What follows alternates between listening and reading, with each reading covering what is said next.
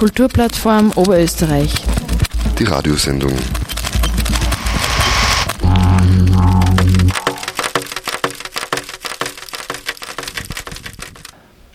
Kommendes Wochenende ist es also soweit, dann wählt Oberösterreich den Landtag und den Gemeinderat.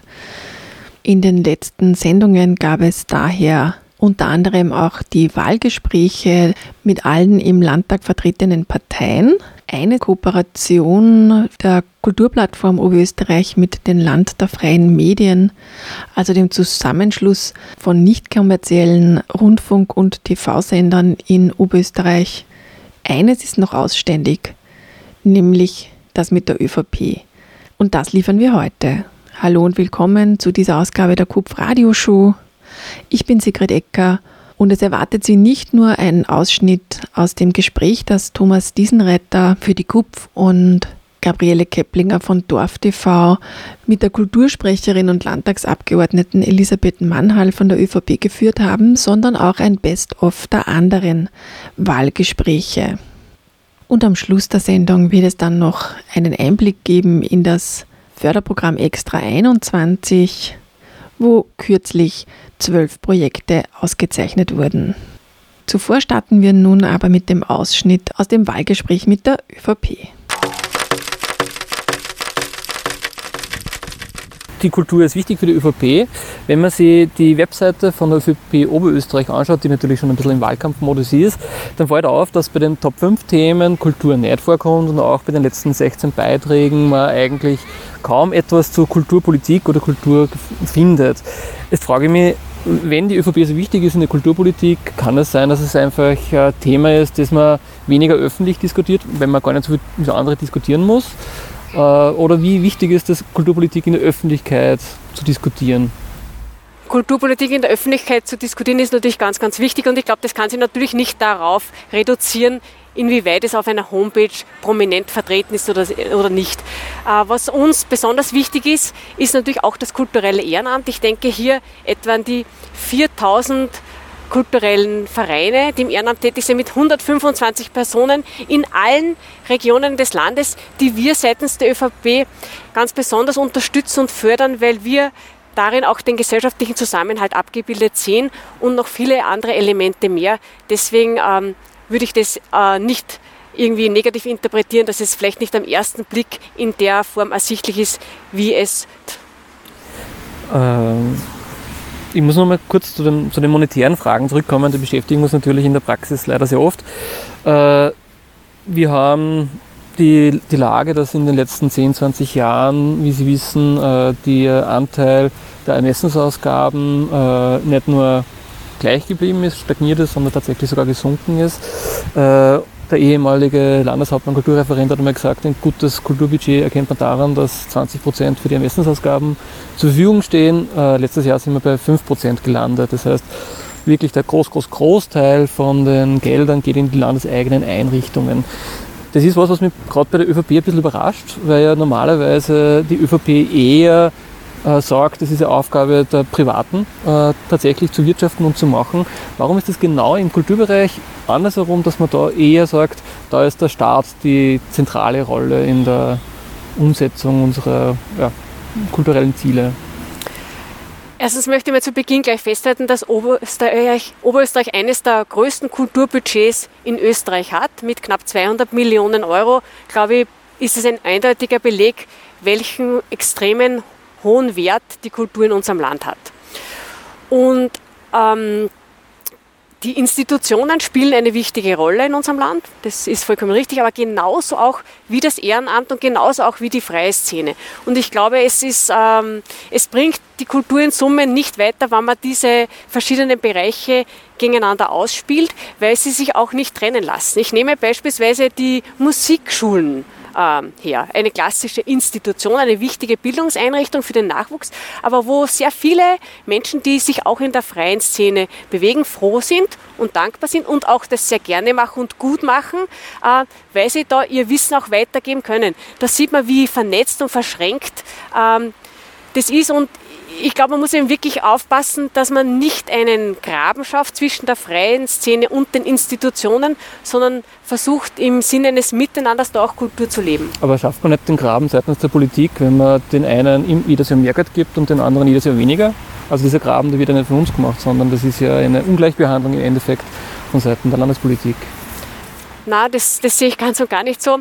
Die Institutionen ähm, sind natürlich mit den Personalkosten, äh, ist ein, die Personalkosten sind ein sehr hoher Anteil der institutionellen äh, Kulturkosten und die steigen einfach jährlich. Da kann man gar nichts machen, weil das einfach äh, Faktum ist und das ist äh, notwendig und wichtig so. Und ähm, deswegen kann man, äh, kann man das einfach das eine nicht mit dem anderen aufrechnen, weil der, der Vergleich einfach nicht zulässig ist. Aber auch in den Kulturvereinen gibt es ja Angestellte, die ja genauso gerne eine Inflationsabgeltung haben. Wir haben jetzt äh, im aktuellen Monat, Juli glaube ich, Inflation von 2,9 Prozent. Äh, es wird allgemein prognostiziert, dass die Inflation deutlich stärker steigen wird. Wäre es nicht zumindest einmal Zeit, den Kulturvereinen, und da meine ich alle, nicht nur die zeitgenössischen, auch die Volkskultur, auch den äh, Blasmusik, dort einmal die Budgets wieder anzupassen?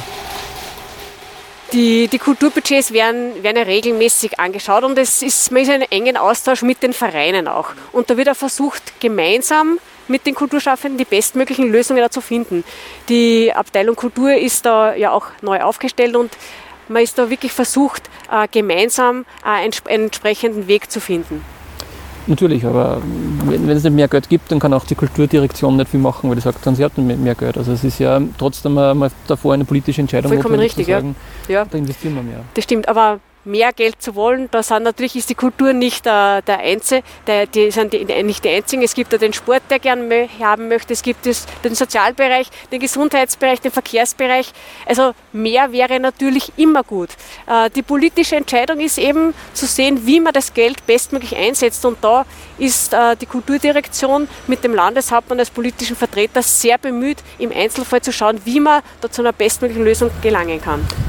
Aber heißt das auch, Entschuldigung, ich muss nur einmal eine Frage nachschießen, äh, dass man da vielleicht nach sehr vielen Jahren, wo Vertreter, Verbände wie wir uns eher beschwert haben, dass es da vielleicht zu einer Trendwende kommen kann in der nächsten Legislaturperiode? Ich glaube, die? Gespräche insbesondere mit der KUPF laufen ja sehr produktiv. Man hat ja gerade auch in der Pandemie die verschiedensten Instrumente gemeinsam ausgearbeitet und ich glaube, das ist einfach schon auch ein, ich will jetzt nicht sagen eine Trendwende, aber ein neuer Ansatz, einen sehr partnerschaftlichen Ansatz, den der Landeshauptmann auch vorantreibt.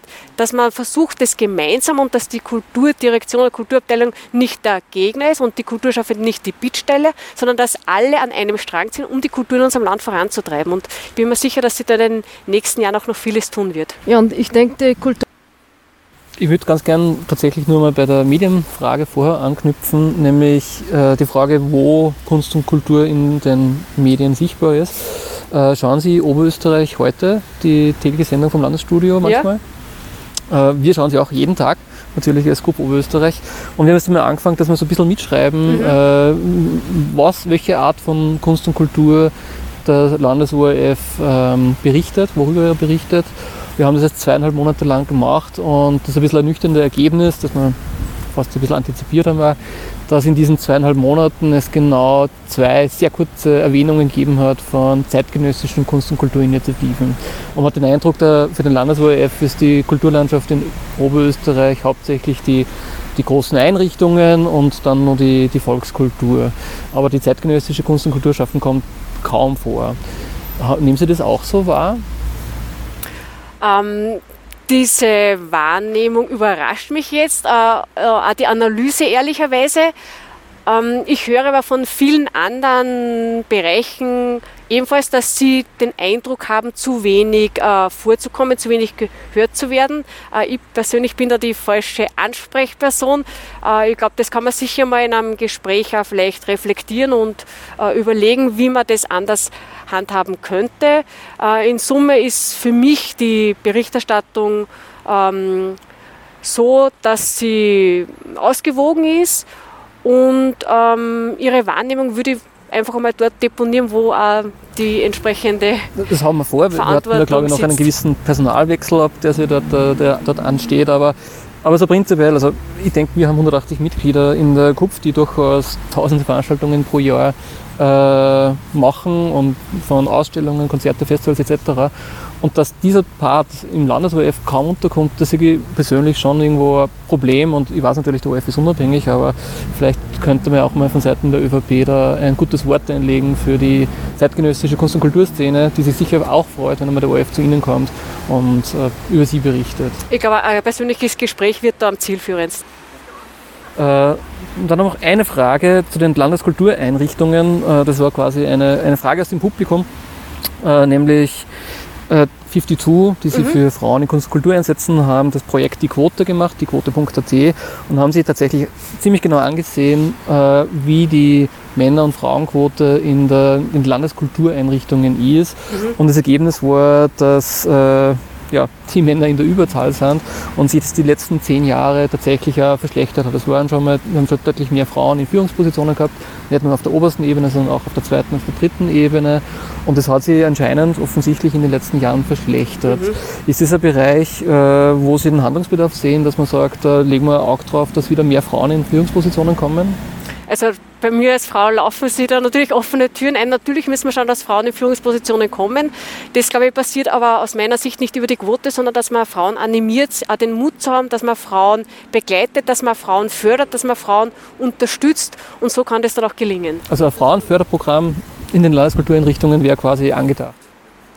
Ich gehe mal davon aus, dass äh, auch schon, dass es Maßnahmen gibt, dass Frauen gefördert werden, dass Frauen äh, sich das zutrauen, weil das ganz oft ist es ja auch eine Frage des Zutrauens. Das sehen wir in allen Bereichen, nicht nur im Kulturbereich. Ähm, und da muss man auf jeden Fall auch im Kulturbereich natürlich etwas tun. Sie hörten Elisabeth Mannhall, Landtagsabgeordnete und Kultursprecherin der ÖVP. Sie sieht also den hohen Stellenwert, den die Kultur für die ÖVP hat, in dem aktuellen Kulturbudget ausgedrückt. Wie sieht das nun noch Koalitionspartner FPÖ? Darüber sprach im Wahltalk Verena Hummer, stellvertretende Geschäftsführerin der Kulturplattform, mit Anita Neubauer, der Kultursprecherin der Freiheitlichen. Ich bin im November 2017 in den Landtag eingestiegen.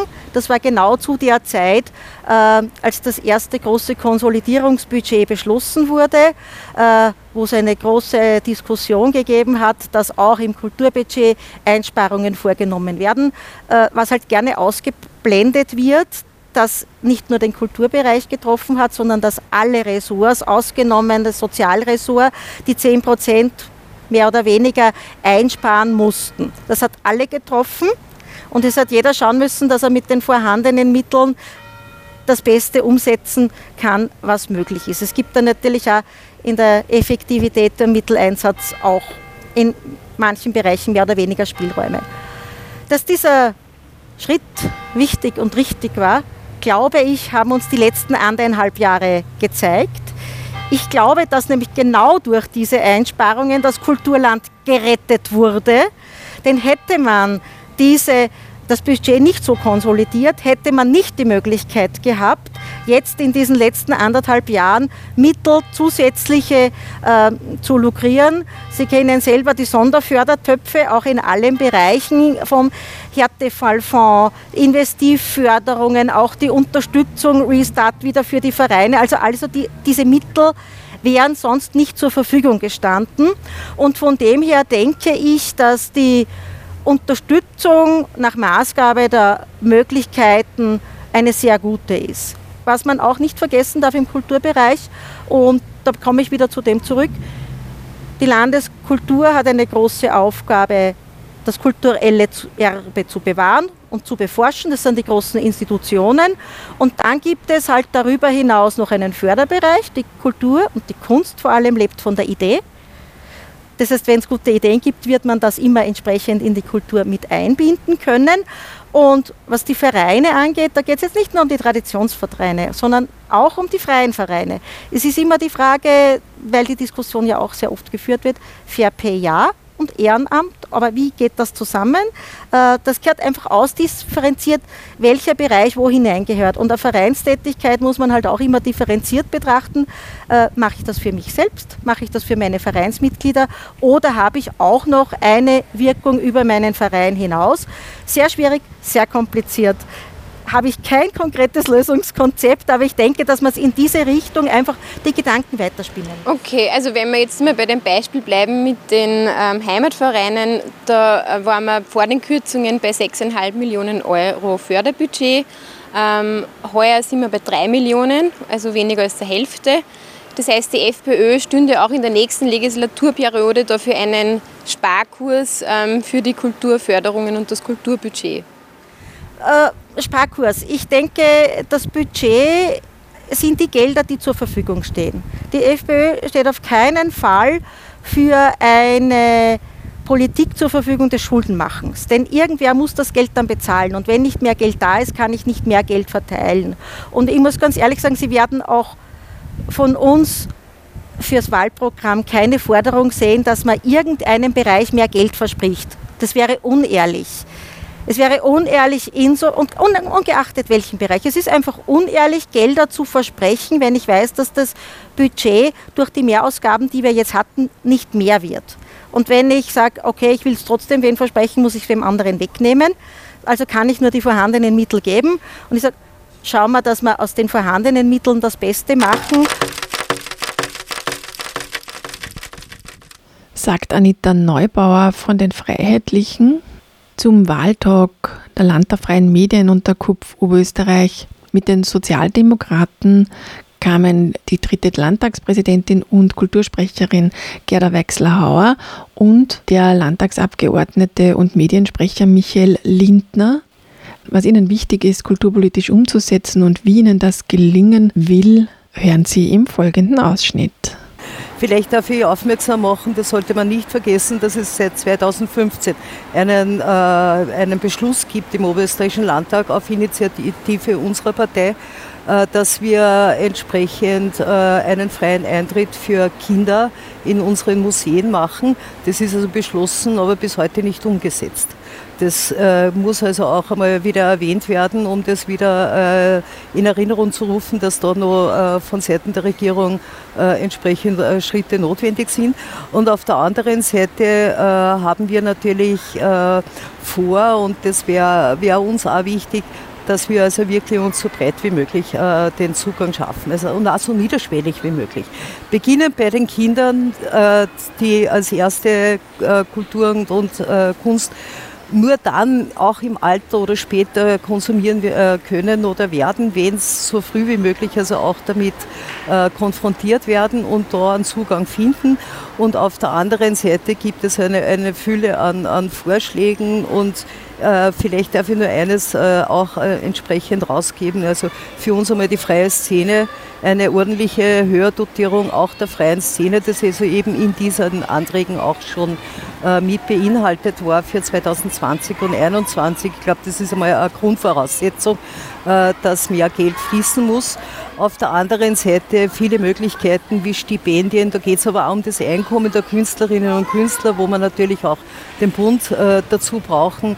Ich denke an das ganze Thema der Altersarmut von Künstlerinnen und Künstlern. Es gibt ja ähm, auch Berechnungen, äh, dass das Durchschnittseinkommen, und da rede ich jetzt nicht von den großen, äh, bei 14.000 Euro liegt. Das ist also sehr, sehr wenig und entsprechend dann später auch in Altersarmut führt. Also da gibt es jede Menge zu tun. Ja, ähm, es ist jetzt schon sehr viel angesprochen worden, ähm, unter anderem auch das, was die KUPF äh, seit vielen Jahren fordert, nämlich eine Verdoppelung des Förderbudgets im Kulturbereich. Das wiederum steht auch in Ihrem Wahlprogramm äh, für die nächste Periode, nämlich eine Erhöhung der Basisfinanzierung schon ab 2022 auf 5 Millionen Euro, um unter anderem auch eine Entlohnung der Kulturvereine nach Pay zu ermöglichen. Es wurde auch von Ihnen schon angesprochen, dass ja im Landtag die Anträge dann oft, also so, dass das oft sehr schleppend, schleppend vorangeht als Bürgerin hat man ja dann oft das Gefühl von außen, dass im Landtag zwar eben sehr viel diskutiert, aber dann wenig umgesetzt wird oder nur schwach umgesetzt wird. wollen Sie vielleicht auch noch dazu sagen, wie das dann vielleicht im Landtag ausschaut, ja. Äh, wenn man jetzt wirklich das Förderbudget im Kulturbereich so mhm. erhöhen will im Landtag, wie man das tatsächlich umsetzen kann? Sie sprechen natürlich mit Ihrer Frage ein Demokratieproblem an, das wir in Oberösterreich schon haben, weil wir sind als Landtag die einzig direkt gewählte Vertretung der oberösterreichischen Bevölkerung. Wir sind Gesetzgeber, wir haben Budgethoheit. Ja. Also eigentlich ist die Regierung die Vollziehung dessen, was wir sozusagen als Oberösterreichischer Landtag äh, beschließen. Nur das Problem ist, dass uns sehr viele Instrumente, die wir bräuchten, nämlich eigene Hilfsdienste wie einen Budgetdienst mhm. äh, und andere Dinge, mehr Mitsprachemöglichkeiten, mehr Einsichtsrechte für den Landtag, haben wir sehr viele Initiativen in den letzten Jahren für eine Stärkung des Landtags, äh, Kontrollrechte äh, etc. eingebracht, aber das war von der konservativen Mehrheit äh, nicht gewünscht bisher. Also ich glaube, dass schon eine, eine Stärkung des Landtages braucht, damit man solche Themen wie eine Verdoppelung der, der, des Kulturbudgets in dem Bereich auch durchsetzen kann. Es schafft einfach öffentliche Aufmerksamkeit. Es erübrigt nicht, dass man sich auch daneben zivilgesellschaftlich engagiert. Deswegen war es auch wichtig, dass beim Kürzungsbudget 2018, 2017, 2018 auch wirklich die Zivilgesellschaft auf die Straße gegangen ist. Wir haben das im Freistaat mit einer regionalen Initiative damals auch gemacht. Äh, das erübrigt es natürlich nicht. Also es braucht die Öffentlichkeit und den Druck, den wir mit unseren Anträgen im, im Landtag auch machen und dementsprechend ist halt jetzt die spannende Zeit da und die Zeit nach der Wahl in den ersten vier Wochen bis zur Konstituierung des Landtags wird sich entscheiden, wer arbeitet mit wem zusammen und da werden in den Regierungsverhandlungen oder in den Kooperationsverhandlungen dann die, die Weichen gestellt. Und da werden wir natürlich genau diese Vorschläge, die wir in unserem Regierungsprogramm auch, äh, auch vorschlagen, in die Verhandlungen einbringen. Das entscheidet ein bisschen über die nächsten sechs Jahre und wir werden uns dann beim Budgetlandtag im Dezember wieder ordentlich auf die Schiene schmeißen.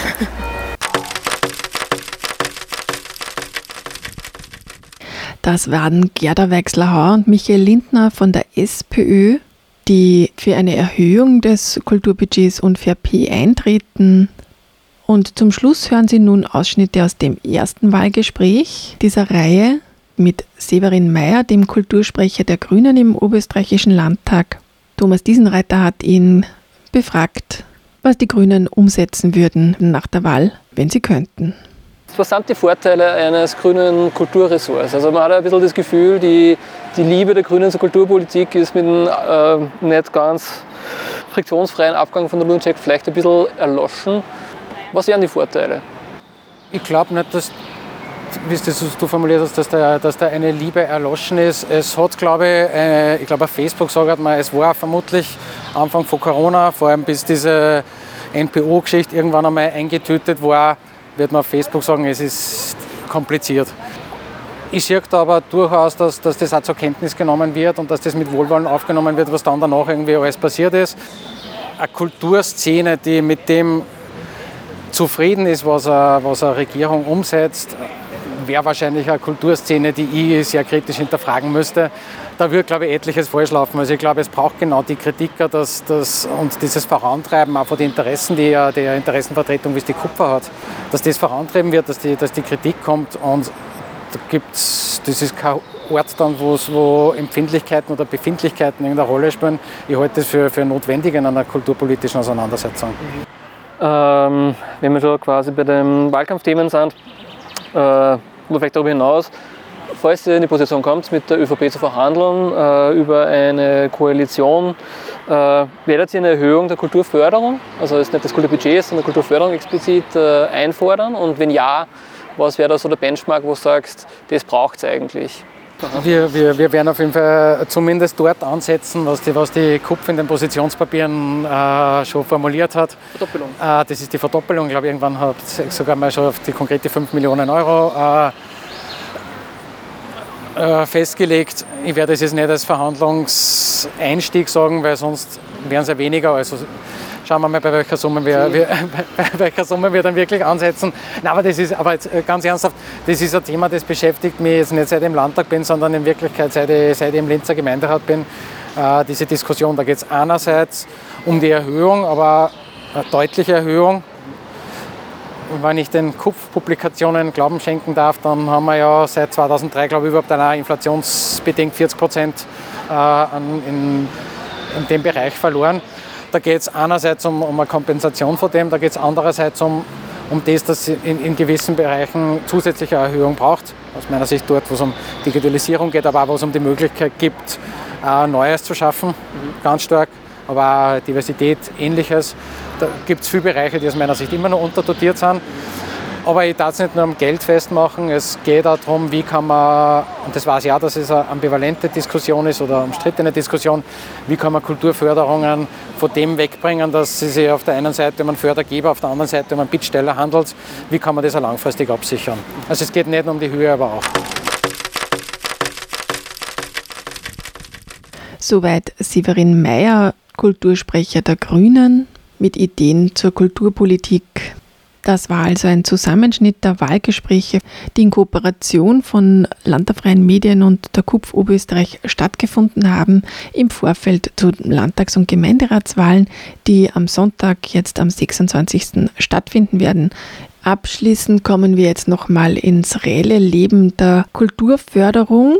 Das Land Oberösterreich und die Kulturplattform haben nämlich gemeinsam ein neues Sonderförderprogramm initiiert mit dem Namen Extra 2021, welches mit 95.000 Euro dotiert ist. Kulturinitiativen und künstlerische Kollektive waren eingeladen, Projekte zum Thema Neustart einzureichen. Es ging dabei um Ideen und Vorschläge, um das lebendige kulturelle und künstlerische Leben nach der Corona-Krise wieder in Schwung zu bringen. Nähere Einblicke in den Prozess der Jury und der prämierten Projekte gibt nun noch Verena Hummer, stellvertretende Geschäftsführerin der KUPF-OÖ. Verena, ganz kurz, wie kam es denn zu dieser Zusammenarbeit der KUPF und dem Land Oberösterreich? Ja, der Sonderfördertopf Extra 21 wurde kooperativ von der Kulturplattform Oberösterreich und der Landeskulturdirektion entwickelt und ist eigentlich die logische Folge aus dem Innovationstopf, der das letzte Mal vor fünf Jahren ausbezahlt wurde. Vor allem äh, jetzt äh, nach den Lockdowns und während der Pandemie ist auch so ein, eine Sonderförderung wichtig, um Entwicklung neuer Ansätze in der Kulturarbeit ähm, zu sichern. Wir wollen damit äh, neue künstlerische und kulturelle Wagnisse fördern, die sich mit den durch die Pandemie aufgeworfenen Fragestellungen beschäftigen.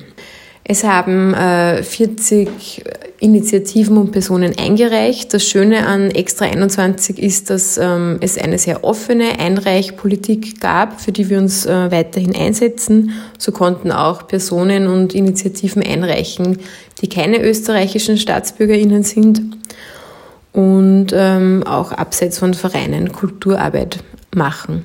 Aus 38 Projekten wurden zwölf ausgewählt.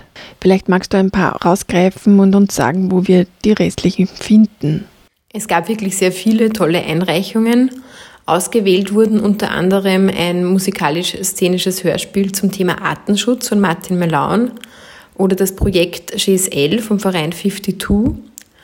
Äh, dann gibt es auch noch die Eröffnung der alten Tischlerei in Aschach an der Donau und ähm, es gibt auch eine künstlerisch-wissenschaftliche Auseinandersetzung zum Thema Stadt-Land und ähm, den ganzen Vorurteilen. Alle ausgewählten Projekte findet ihr auch auf der KUPF-Website.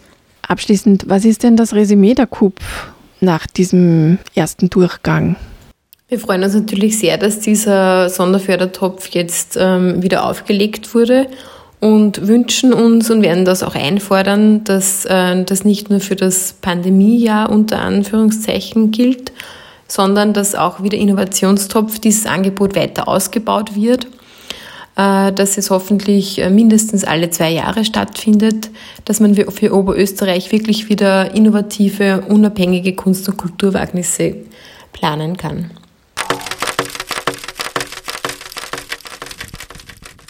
Danke, Verena Hummer, für diese Einblicke ins Sonderförderprogramm Extra 21. Das war dann auch die KUPF Radioshow für heute. Sigrid Ecker bedankt sich fürs Zuhören und für Interesse. Ich hoffe, Sie können sich nun ein ausreichendes Bild machen von den Parteien und ihren Ideen zur Kulturpolitik der nächsten sechs Jahre. Das Wichtigste aber, gehen Sie wählen am Sonntag. Den Radioshow-Podcast und weitere Informationen gibt es auf der KUPF-Webseite unter kupf.at oder im Audioarchiv der Freien Radios in Österreich unter cba.fru.at. Kulturplattform Oberösterreich. Die Radiosendung.